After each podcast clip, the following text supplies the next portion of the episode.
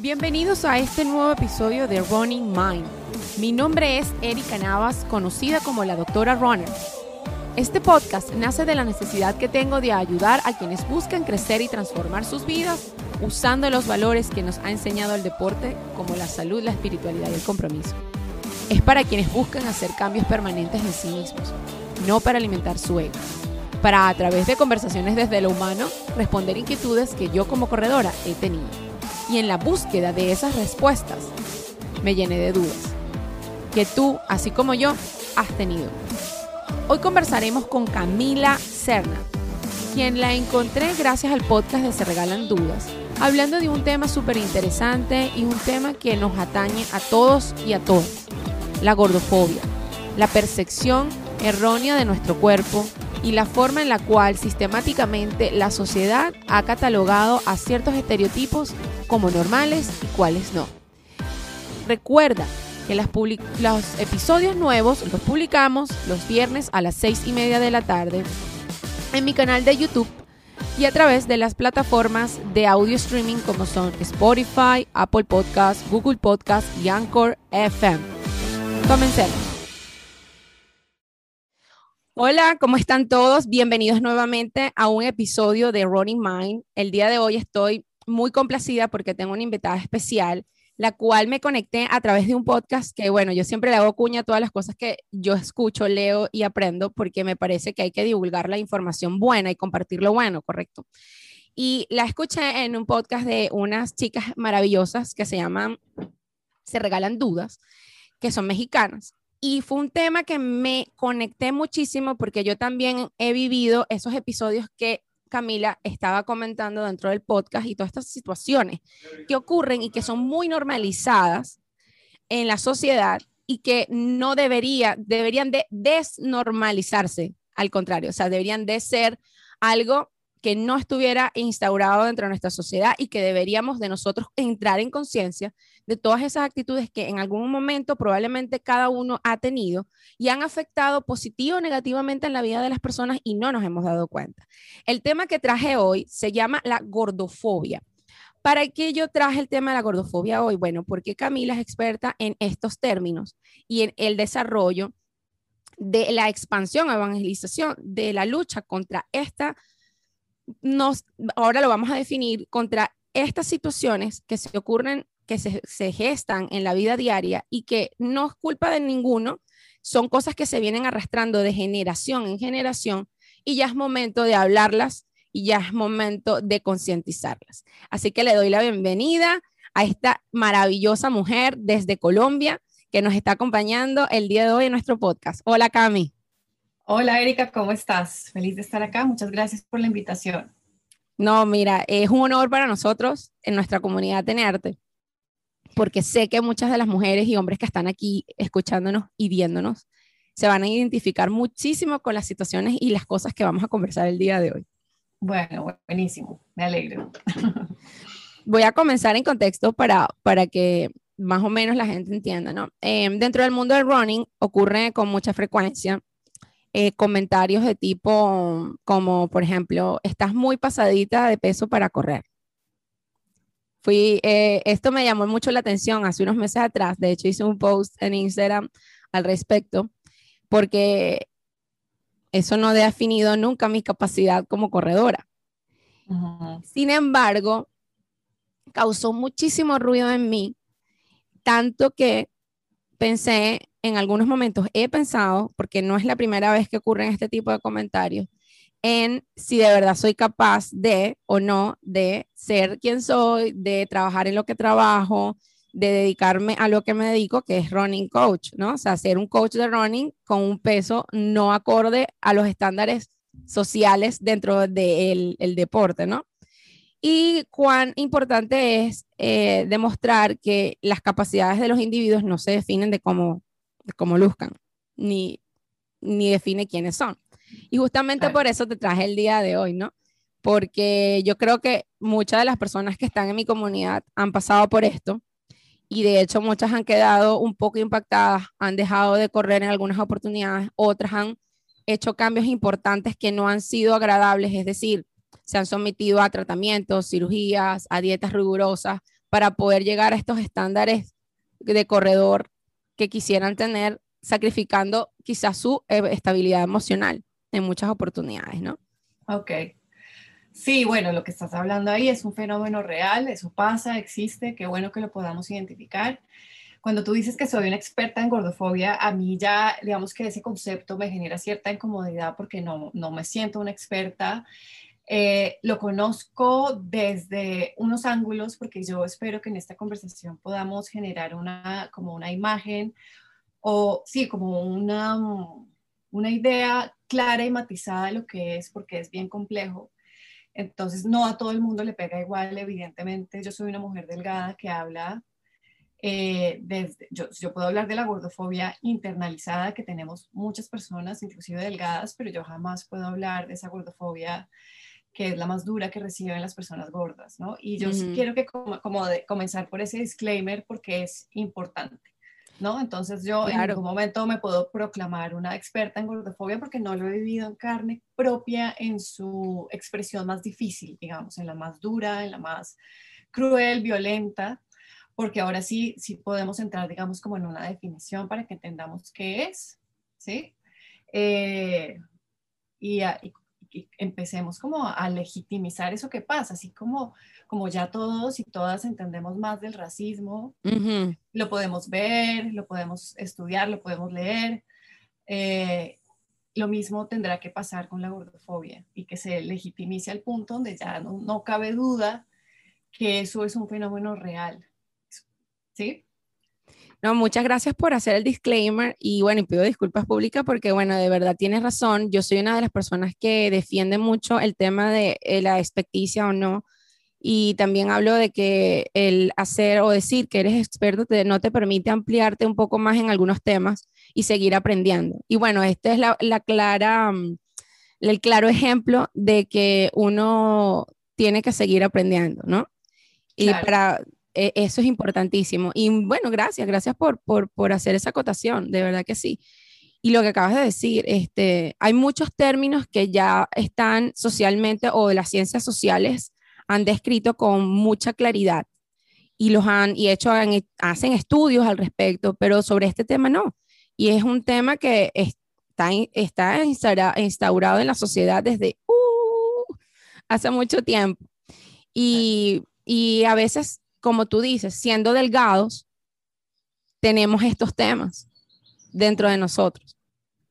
¿Qué sería entonces, eh, cómo pudiéramos definir qué significa este término para que la gente empiece a entender y a entrar en contexto? Ok, la gordofobia es un sistema de opresión, así como se oprimen a otras personas por otros aspectos de su corporalidad, color de piel, ¿sí? Eh, o rasgos físicos. La gordofobia es un sistema de opresión que discrimina a las personas gordas, que discrimina la gordura, ¿sí?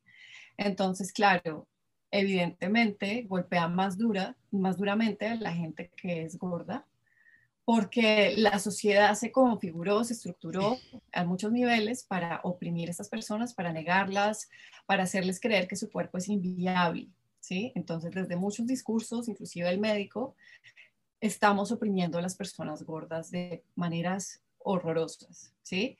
Es una discriminación a los cuerpos grandes. Y por el otro lado, te ha pasado a ti y me ha pasado a mí, porque cuando vemos semejante discriminación, muchas veces no hay palabras, es, es, una comunicación tácita, ¿sabes? A los niños, los niños no saben qué es gordofobia, pero la entienden, la entienden porque la asimilan de un entorno donde ven adultos que hacen comentarios muy desagradables y que inclusive de la mano de profesionales de la salud están siempre en alarma con esos cuerpos.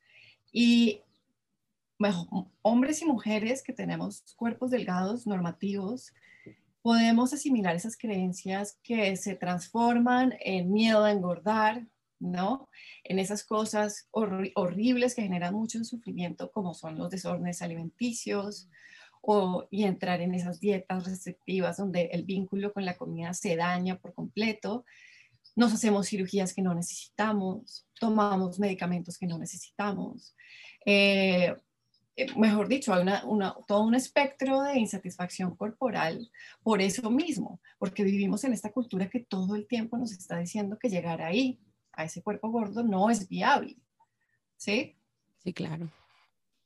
Efectivamente. Eh, bueno, lo que acabas de decir ha sido parte de mi vida durante muchísimos años, pero afortunadamente no, no llega al punto de eh, hacerme una cirugía para bajar de peso y otros tratamientos, no, pero sí recibí tratamientos este, para bajar de peso, medicamentos, eh, dietas restrictivas y llegué a un punto, hubo una vez que, una de las tantas veces que hice dieta, que em, ya estaba llegando al límite, ¿no? Ya estaba llegando al límite al trastorno, ¿no?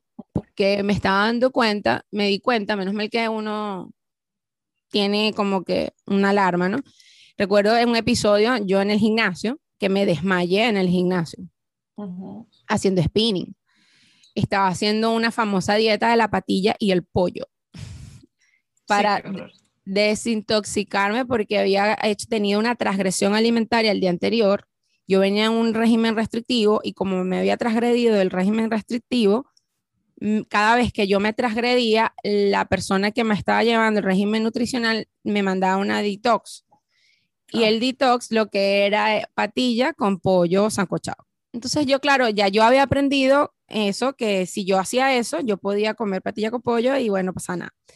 Entonces, bueno, en ese, en ese, en ese tiempo yo no, no había estudiado, estaba estudiando medicina, estaba muy joven, todavía no había tanta apertura de conocimiento dentro de mí y en, el mundo en general acerca del daño que nos podemos hacer con algunas cosas, ¿no? Y yo empecé a hacer eso, bajé muchísimo de peso, de hecho, primera vez que estuve tan delgada en mi vida.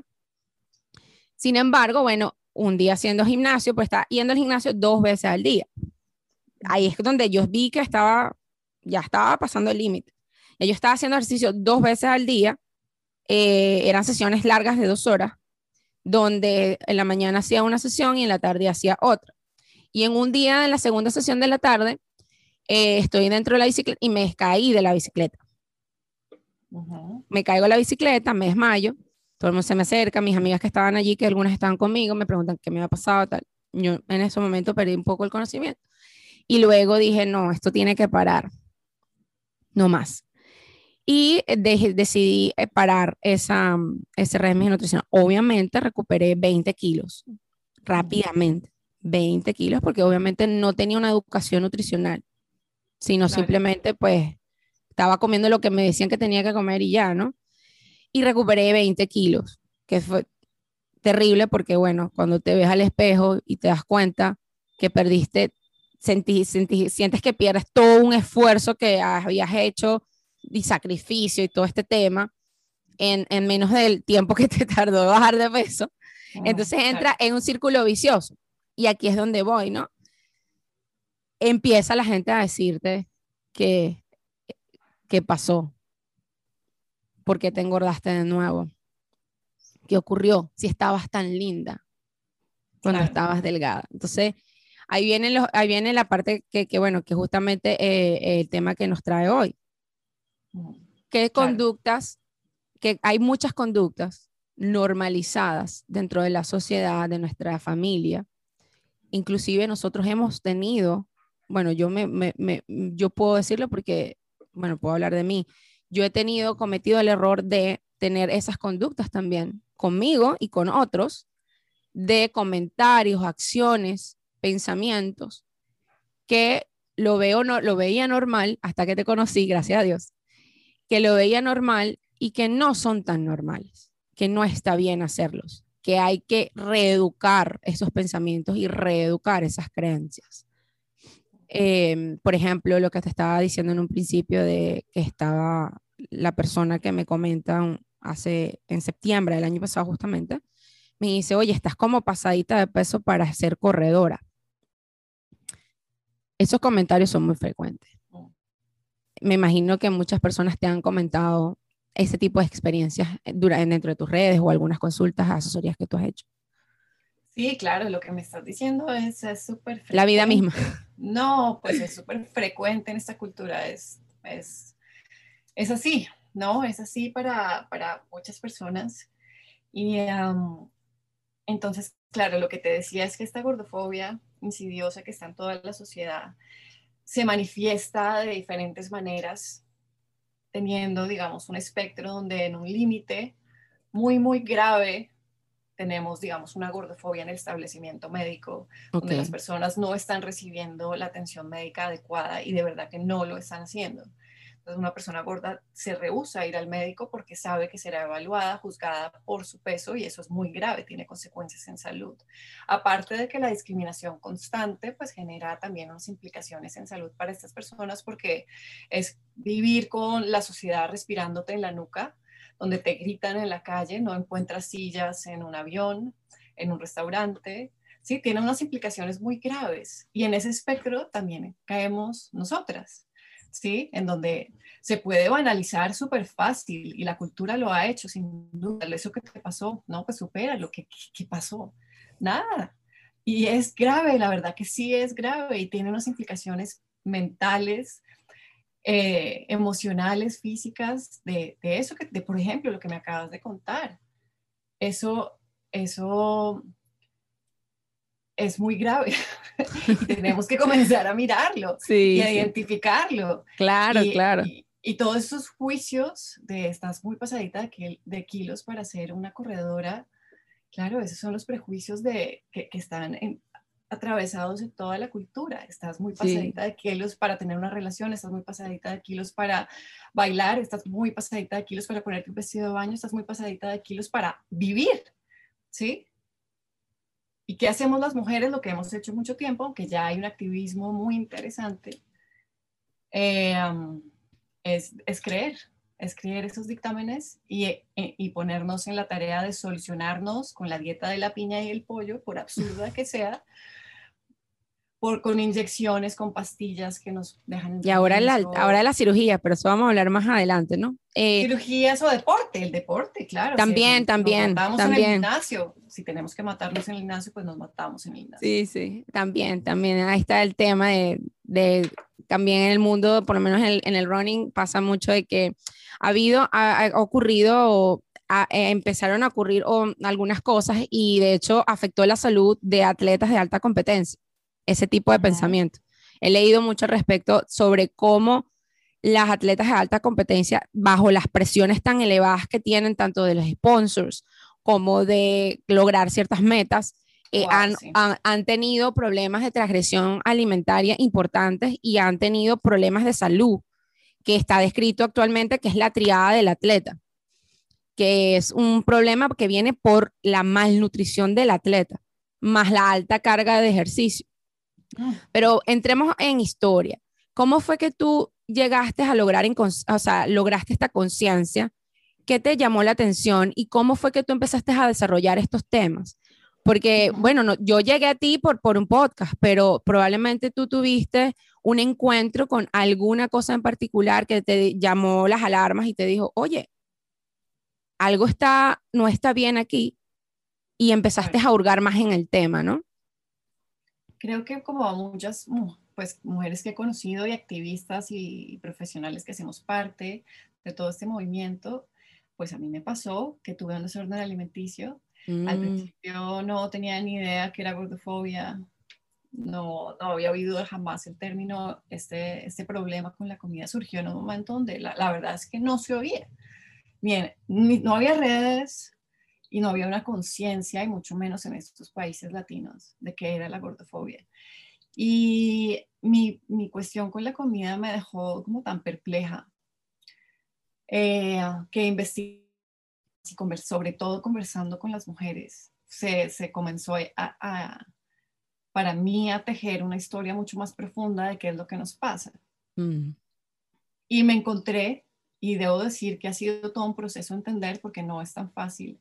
Y te lo digo también porque siendo una mujer delgada, yo no tengo todo el panorama completo de la gordofobia. Entonces, claro, también es mucho de escuchar qué es lo que le está pasando a las personas gordas y comenzar a entender la complejidad y la profundidad y la severidad del asunto. Sí, pero ha sido todo un recorrido para llegar acá porque no, no es tan evidente. Cuando uno pelea con la comida, por lo menos me pasó a mí, lo hacía de una manera muy individual. Es como yo no me puedo controlar con la comida, ¿qué será lo que me pasa? ¿sí? Yo Mm. no puedo sostener esta dieta, ¿qué será lo que le pasa a mi fuerza de voluntad? ¿Sí? Y, y todo es como ese diálogo que es uno con uno, tratando de solucionar eh, sin entender lo que pasa, ¿sí? Porque además, no, no, es que uno se lo invente, ese discurso no me lo inventé yo, ese discurso está en todos lados, la fuerza de voluntad, dale, la berraquera, ¿sabes? Tienes que tener Eh, motivación, tienes que ser disciplinado. exacto. Eh, pues que tal cual, es, es que estamos inundados en eso. Entonces, cuando uno de repente ya va como en la veinteava dieta y tiene solo 20 años, eh, ¿sabes? Uno ya se, uno se pregunta qué será lo que me pasa a mí y sobre todo en eso. ¿Crees que tú eres el que tiene algún problema realmente? Sí, claro. Y, y cuando, digamos, algo que yo no tenía ni idea, obviamente, era todo este tema de la psicología de comer, en donde el atracón y esa sensación de descontrol van de la mano con esa restricción. Entonces, entre más restringía, más, más control ejercía sobre la comida, pues había más descontrol. Era como una pita que uno estira y estira hasta que se revienta. Entonces, claro, teníamos episodios de atracón horrorosos en donde yo solo sentía y se reforzaba la idea que había algo malo conmigo. ¿Sí? Entonces salirse de ahí y sanarlo por milagro, no, se puede sanar, no es un milagro, es, es, es una posibilidad real para cualquier persona. Pero salirme de ahí, de ahí, verlo con distancia, comenzar a investigar es lo que me ha permitido comenzar a añadir todas estas capas y matices y, y de verdad verlo como algo que a mí personalmente me interesa mucho y que además considero muy importante, porque es que, por ejemplo, con los niños, Mm. es un tema complicado porque los niños están entrando a dietas a los, no sé, cinco años. Sí. ¿Por qué? Porque, no sé, el pediatra dice que no está en la curva que es, en el percentil que es, y de repente tenemos unos niños comenzando a restringir. Y, y eso es muy difícil, es muy triste. Sí, el, el, el famoso de que tiene que comer más. Sí, Bueno, viene de las abuelitas. Yo me acuerdo de mi abuela que ella decía, te veo como flaco. sí, pero hay, Come pero, pero, más. pero no hay como, pero, pero o sea, es no hay un equilibrio, estás- o sea, no, sí, no hay equilibrio. O sea, mientras tú vas a un área y te dicen, estás muy gordo o estás muy pasado de peso, vas a otro sitio donde te dicen, no, que estás muy, que estás demacrado, que estás flaco, que tienes que comer. Sí, O sea, exacto. complicado. Eso es muy, es muy difícil porque al final, y lo que va pasando es que esa confianza corporal se va perdiendo. yo Y creo que es todo ese el es mundo opinando. Todo el mundo te dice algo, estás por un lado, estás muy flaco, por el otro lado ya te pasaste, entonces comienza a restringir tu comida, pero mira esta delicia de comida, comete el ponqué, o sea, ¿sabes? Es tanta información tan en conflicto. Si y no- contradictoria de paso. contradictoria, los adultos no sabemos manejarla, pues mucho menos los niños. Entonces, toda esa confianza corporal se va perdiendo. Obviamente, eso empieza, eso empieza entonces, obviamente empieza de la niñez, o sea, este trastorno que, que vamos, pre- que nos vamos creando, o sea, porque al final unos desarrollamos trastornos, otros no. Eh, ¿Qué marca la diferencia en que finalmente la persona pueda desarrollar, tú que vienes de este, o sea, tú vienes de un extremo, yo estoy en el otro, ¿no? Pero podamos poner en contexto ambas, ambas, ambas áreas. Primero te preguntaría, ¿cuál fue el momento en el que tú dijiste, bueno, algo aquí está pasando? Obviamente no era culpa tuya, porque estos trastornos vienen, como estamos hablando, de unos, tienen sus orígenes, y empezaste a hurgar en esos orígenes de tu trastorno que tú tenías. Y eso que luego eso te llevó a la otra parte, a empezar a difundir estos temas, ¿no? Eh, bueno, no, no necesariamente es en la niñez. Y ahora Mm, Ok. Se- también se me ha reportado por colegas nutricionistas y psicólogas que tengo que me, me- me dicen, a consulta me están llegando pacientes con trastornos ya en la adultez, en unas edades que no eran típicas, Ah, ok. en las que se desarrollan estos trastornos. ¿Por qué? Porque estamos entrando en una onda del, del fitness Mm. y del ayuno intermitente y cosas a los 30, a los 40, a los 50.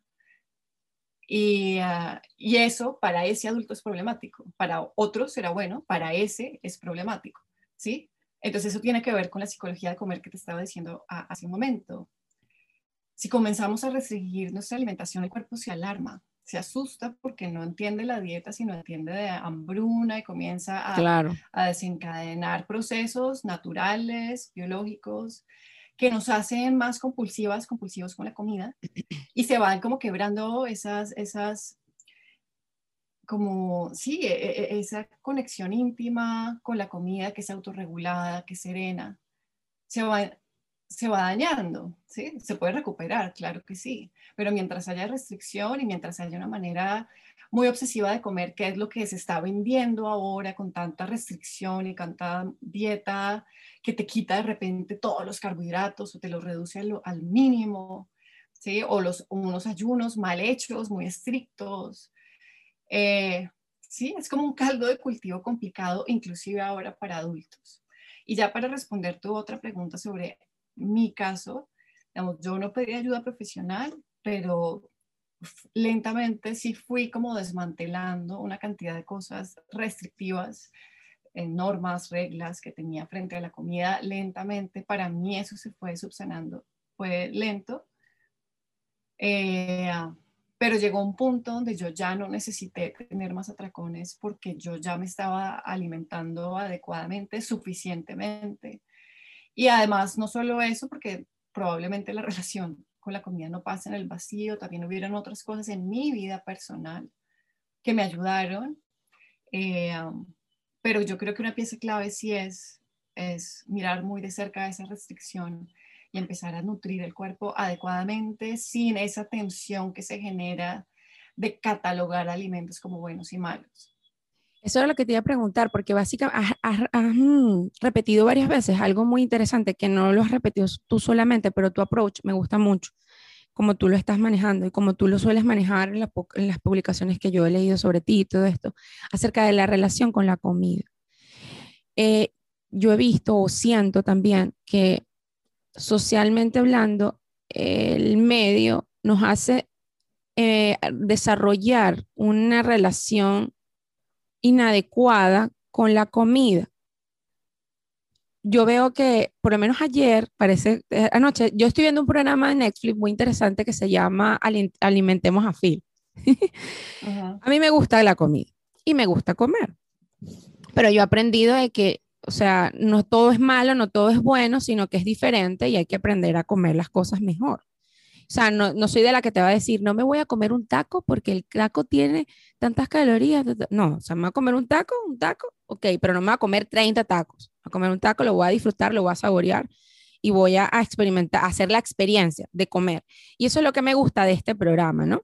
En parte, porque hay unas cosas que obviamente no están muy buenas, lo que, o sea, la proyección de algunas cosas no están de todo buenas. Pero veo que Phil tiene una relación de amor con la comida, o sea, de experimentar los sabores de, de, cada bocado, hacer una experiencia con cada bocado, ¿no?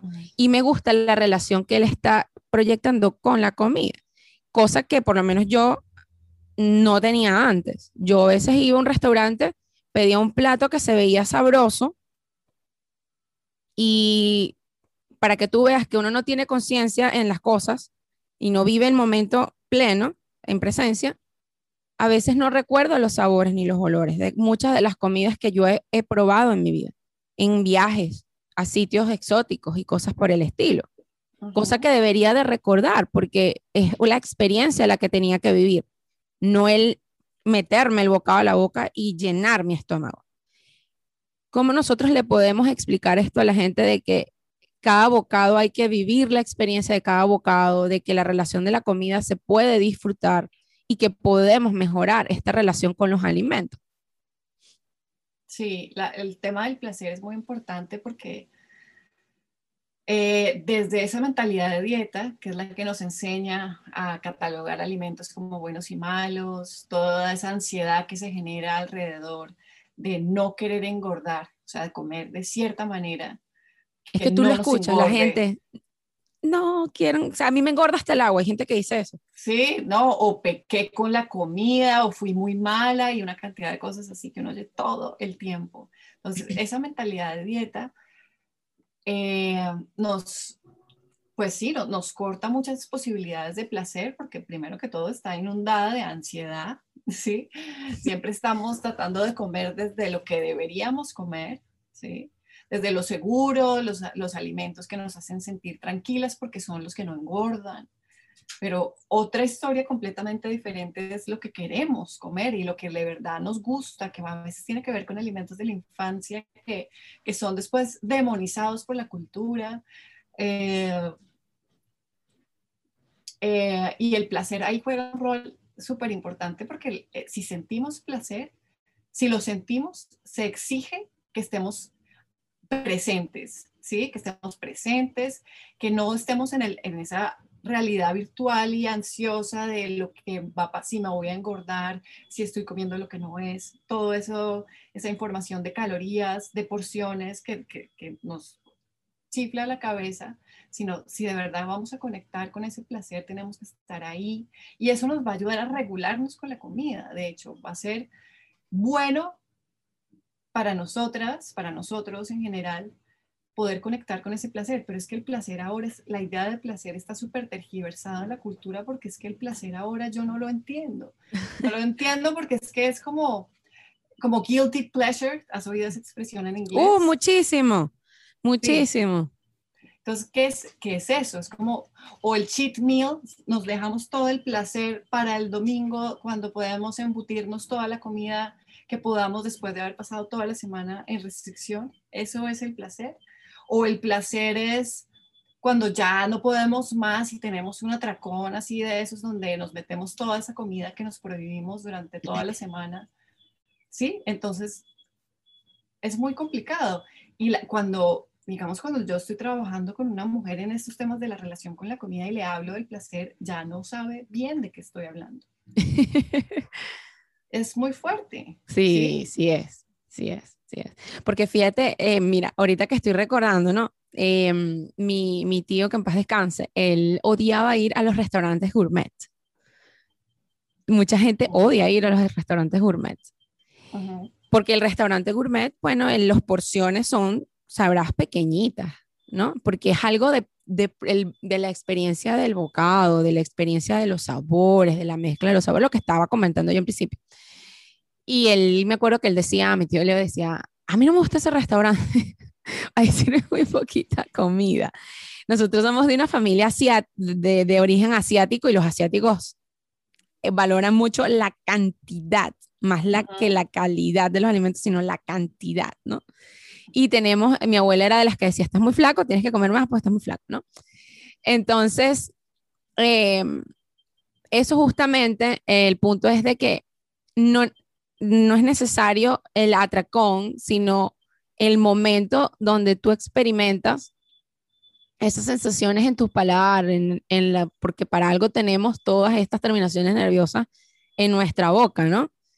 Entonces, ¿Cómo hacer entenderle, por lo menos, cómo haces tú? Por ejemplo, bueno, estoy aquí de abusadora, haciendo una terapia abusadora.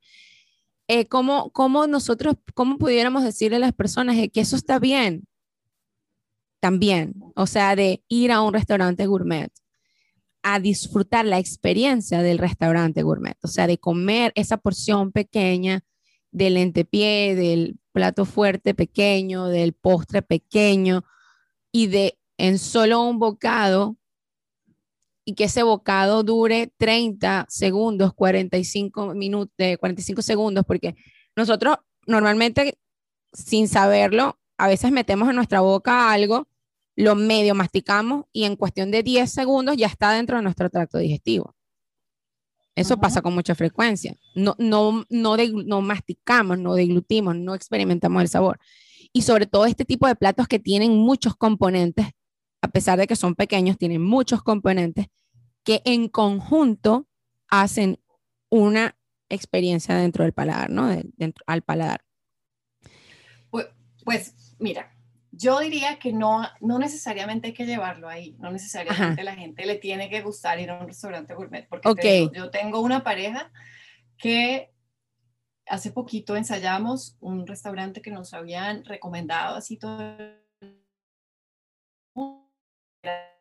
la cosita esa que tú estás diciendo, que es una, una, cosita mínima en la mitad de un plato gigante, como con unas decoraciones y una flor, y bueno, se ve divino. Y él, él no lo disfrutó. Pero, pero si él, tú le vas y le pones, no sé, unas costillas. unas costillas de estas San Luis que aquí venden. Sí, sí. O inclusive cosas que lo conectan mucho, un huevo, frito con una arepa de las que venden por acá, eso le fascina. ¿sí? Entonces tiene esa posibilidad de disfrutar según sus preferencias. Ok, fíjate qué importante es eso, ¿eh? Sí, sí, las preferencias existen. Cuando uno dice que la, darle neutralidad a la comida, o sea, que no hay buenas ni malas o valoración moral, claro que sí, pero preferencias todos tenemos. Así como a él le gusta un chicharrón y unas costillas, a mí no. O sea, a mí me ponen eso y yo no, yo no me lo quiero comer, yo prefiero no comer. Así, así soy pero tengo la posibilidad de disfrutar lo que sí me gusta. Entonces, lo que yo digo es comenzar esa, esa investigación, es una exploración de nuevo de, qué es lo que nos gusta, qué, qué, nos llena. De repente algo que tal nos daban cuando éramos chiquitos o, o no sé, no sé, qué, qué, qué nos hace sentir contentos porque comer es un acto emocional por más de que nos hayan tratado de decir que no, que no debe ser emocional, que debe ser mm, funcional que deben ser unos, uno tiene que tener muy claro qué nutrientes se está comiendo y como una cosa más racional, comer no es eso. Ok. Sí, entonces es todo una un redescubrimiento de nuestros gustos y nuestras preferencias desde un lugar lentamente, progresivamente alejado de la mentalidad de dieta. No, no llegamos ahí inmediatamente porque estos son hábitos que están súper enraizados si hemos sido una persona que hace dieta desde los cinco años, que tiene esa mentalidad de dieta, que tiene miedo a engordar, que ha encontrado una estrategia de control mm. en ciertas normas con la comida, pues de la noche a la mañana tú no le quitas todo eso.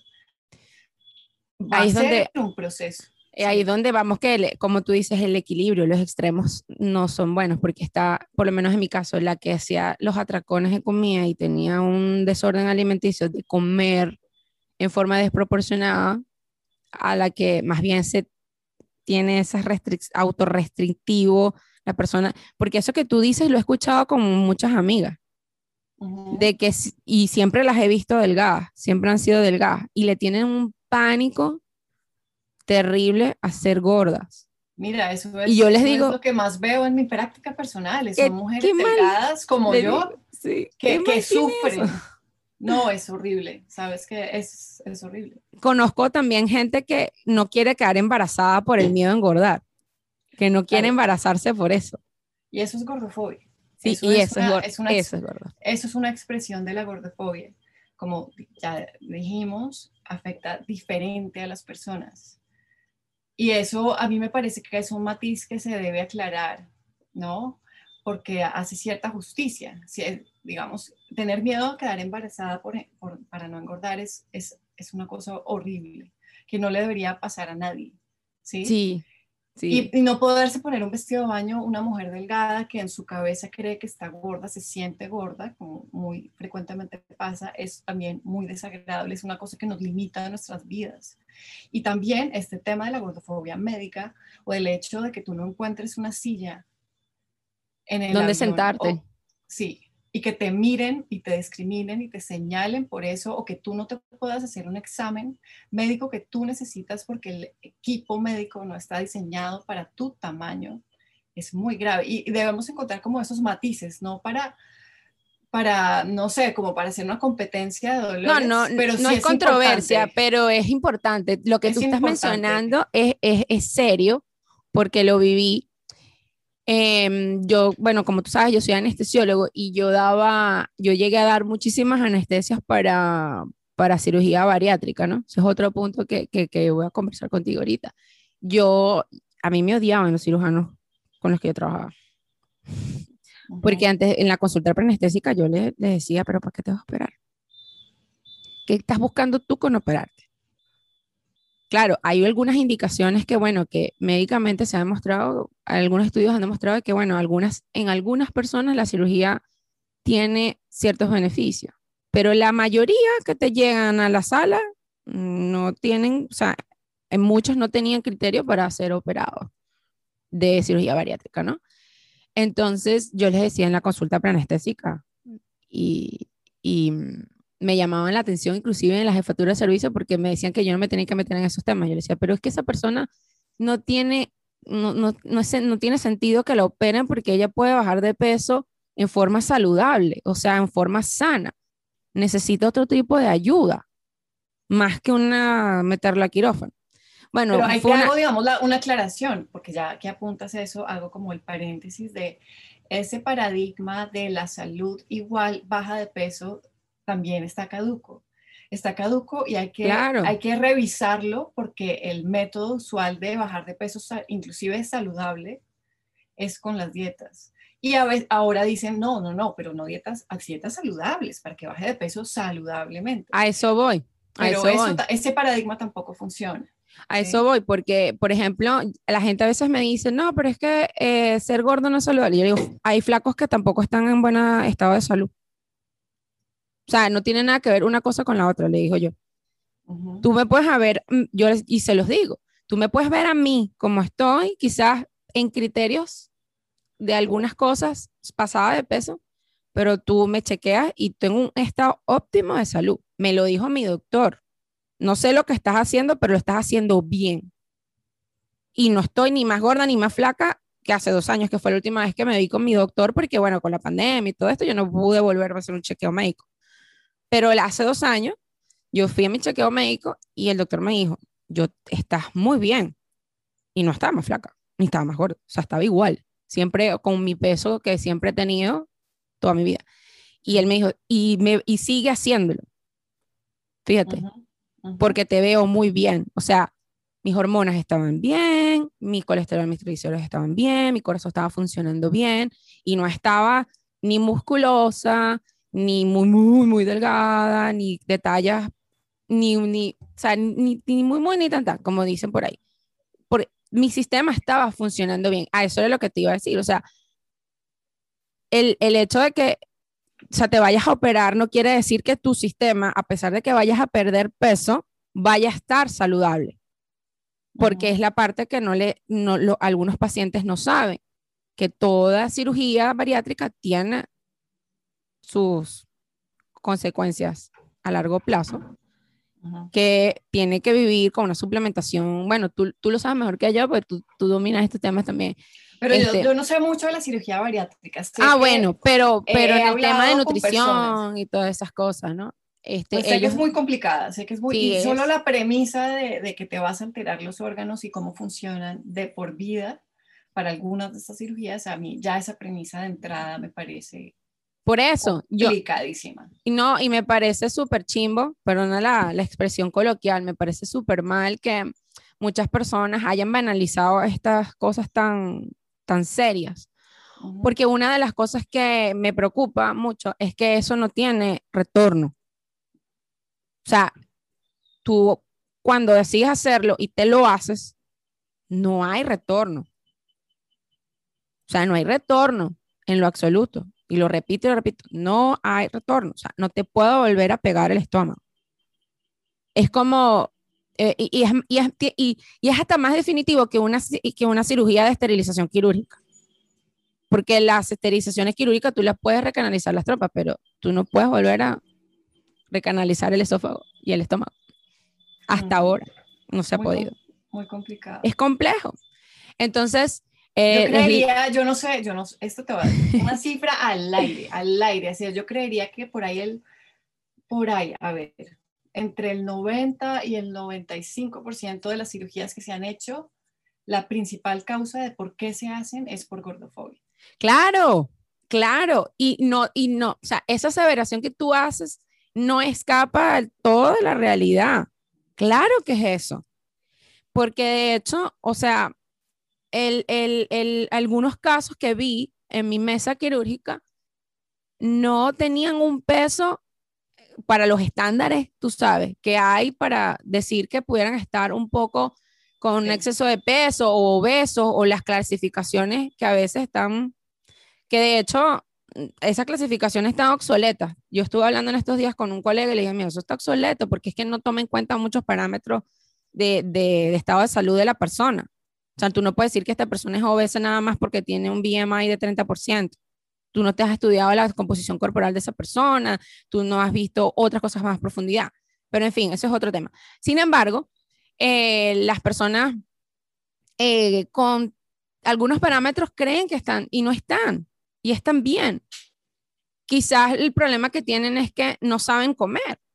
Nadie les ha enseñado a comer para que estén, para que, para que tengan un colesterol adecuado o las hormonas se le regulen.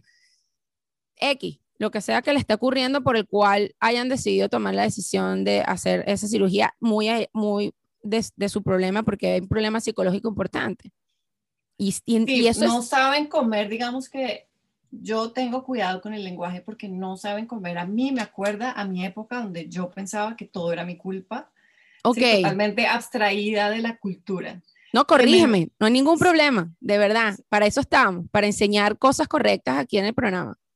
Sí, entonces digamos que es como un cuidado con el lenguaje porque eh, si yo me devuelvo a mi época donde yo pensaba que yo no sabía comer, ahí solo con eso yo ya estoy, digamos, cortando las posibilidades de ver qué es lo que realmente está pasando. Ok.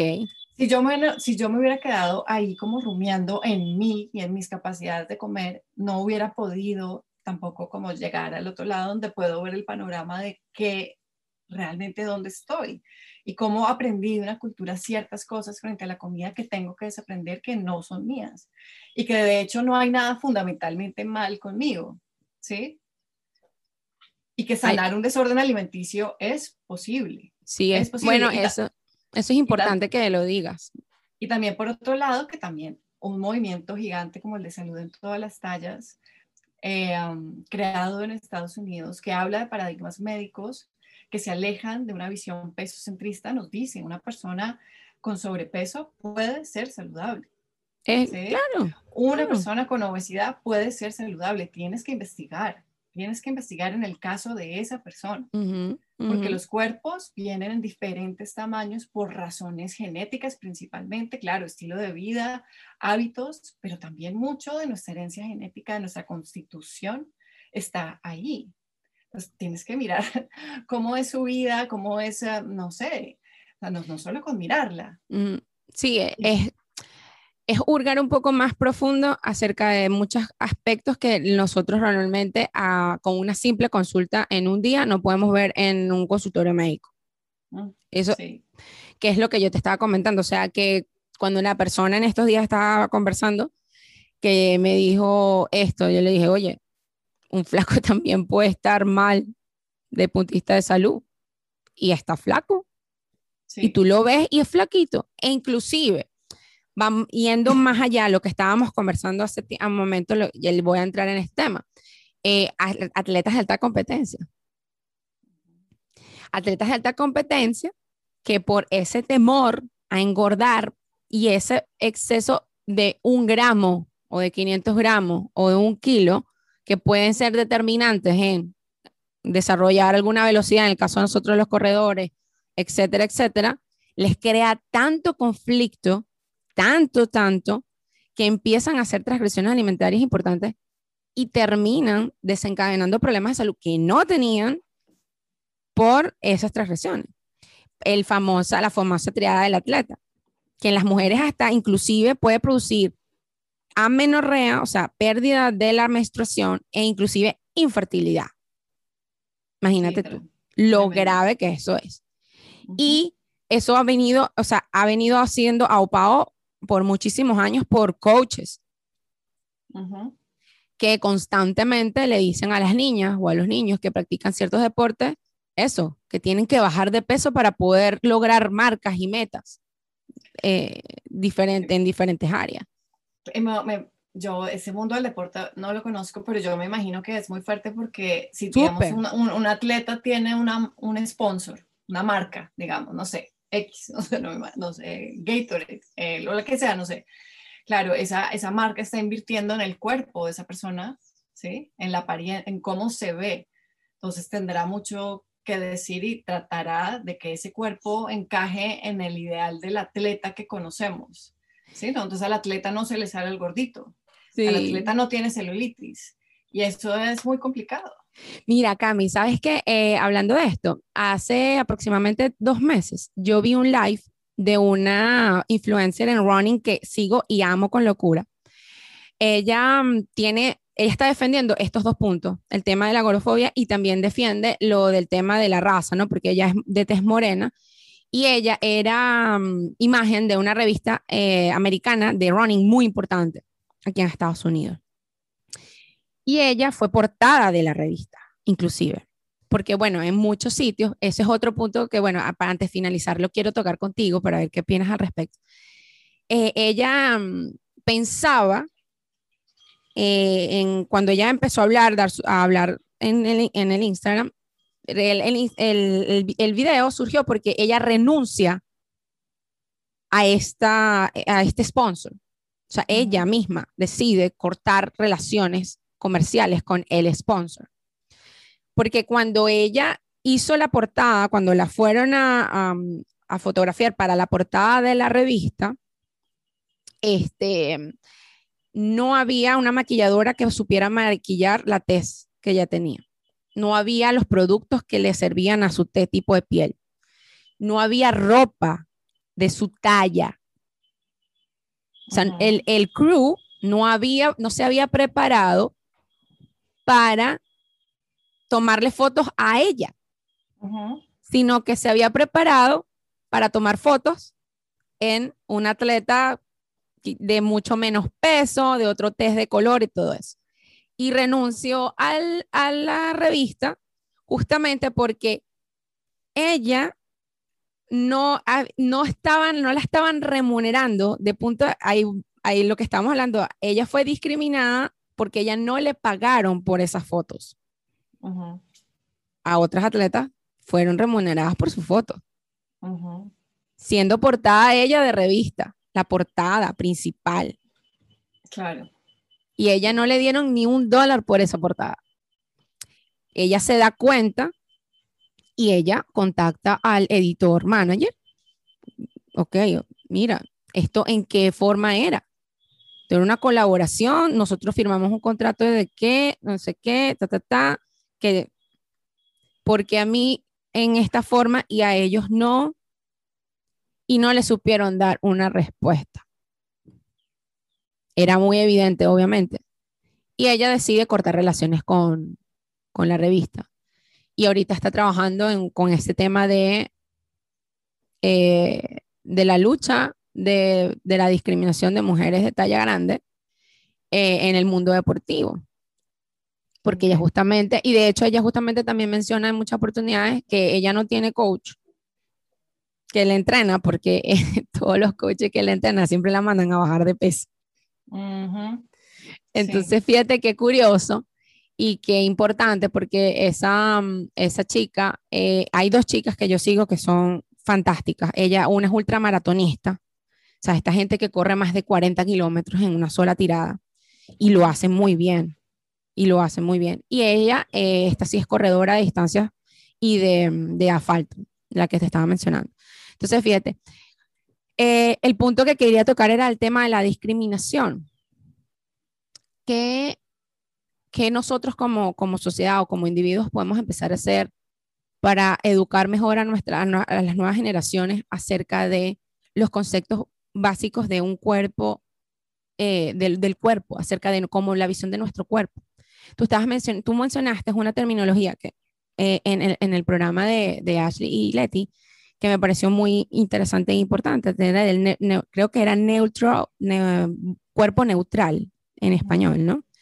Para explicarle a la gente lo que significa el cuerpo neutral, porque cuerpo neutral no es un cuerpo estándar, sino tiene una connotación bien interesante y bien poderosa, ¿no? Ajá, claro. Hay, hay en el lugar que ocupemos en la sociedad, hay algo que podemos hacer. Si somos madres, podemos hacer algo con nuestros hijos, con nosotras mismas. ¿sí? Si trabajamos en la industria médica, podemos hacer muchas cosas. Si somos profesoras, podemos ir cambiando todos estos paradigmas, ¿sí? Porque hay muchos niveles y todos son importantes, claro. A, eh, a nivel de políticas de salud pública, clave, tenemos que comenzar a, mirar eso. Eh, creo que posiblemente sea lo más difícil, pero de ahí para abajo, todas nuestras actitudes importan. ¿Sí? Imagínate si estamos en contacto con niños también, hacerlos sentir adecuados en su cuerpo. hacerlo sentir que su cuerpo bien. ¿sí? Jamás poner en duda que, que tienen un cuerpo que es absolutamente adecuado.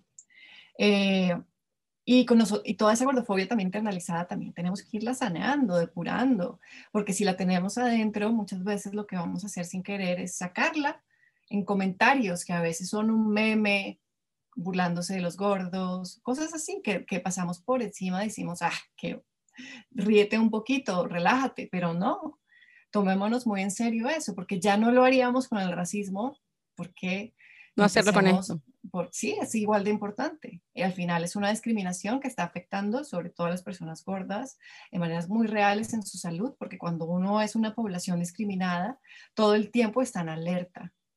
Si tú no puedes ir tranquilo a un restaurante sin que te vayan a señalar con la ansiedad de saber si vas a caber o no en la silla, todo el tiempo estás en alerta. Eso tiene problemas en salud que pueden estar asociados a una cantidad de enfermedades que se le asocian a las personas gordas. La, solo la parte de la discriminación es enorme, ¿sí? Entonces, tenemos que atender esa gordofobia internalizada para ver también cómo, cómo son nuestras expresiones frente a las personas gordas eh, y comenzar a parar eso. Y también, por ejemplo, con la comida. Ya no, ya no hablemos más de quién ganó de peso, quién entró en dieta, sí, cuál es el batido mágico. Comencemos a ser muy críticos de esas conversaciones que, que, alimentan esa cultura de dieta que es un negocio, ¿sí? Entonces, tenemos que ser sumamente críticos de eso. ¿Qué nos están vendiendo con ese batido, con ese producto? ¿Cómo son las palabras que están usando? ¿Nos están vendiendo una dieta, un estilo de vida, un detox de pollo y caldo? O sea, ¿qué es eso? Eh, tengamos mucho, mucha capacidad de, ver qué es lo que está pasando ahí, qué repercusiones tiene y comenzar a cortar y interrumpir todo eso. Ya no seamos parte de, digamos, de, esas dinámicas de grupo que pasan en las oficinas o en las familias, de ver que todos entramos a dieta y comenzamos y armamos en el chat de WhatsApp toda una conversación sobre quién perdió peso, quién se ve bien, quién se ve mal.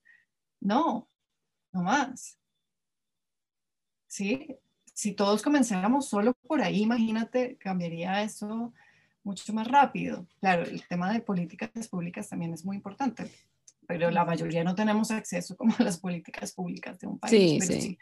Pero, pero sí podemos ir cambiando mucho. De si sigamos como, como, como consumidores, también comenzamos a mover la aguja hacia ese otro lado, se van a dar cuenta. Claro, es así.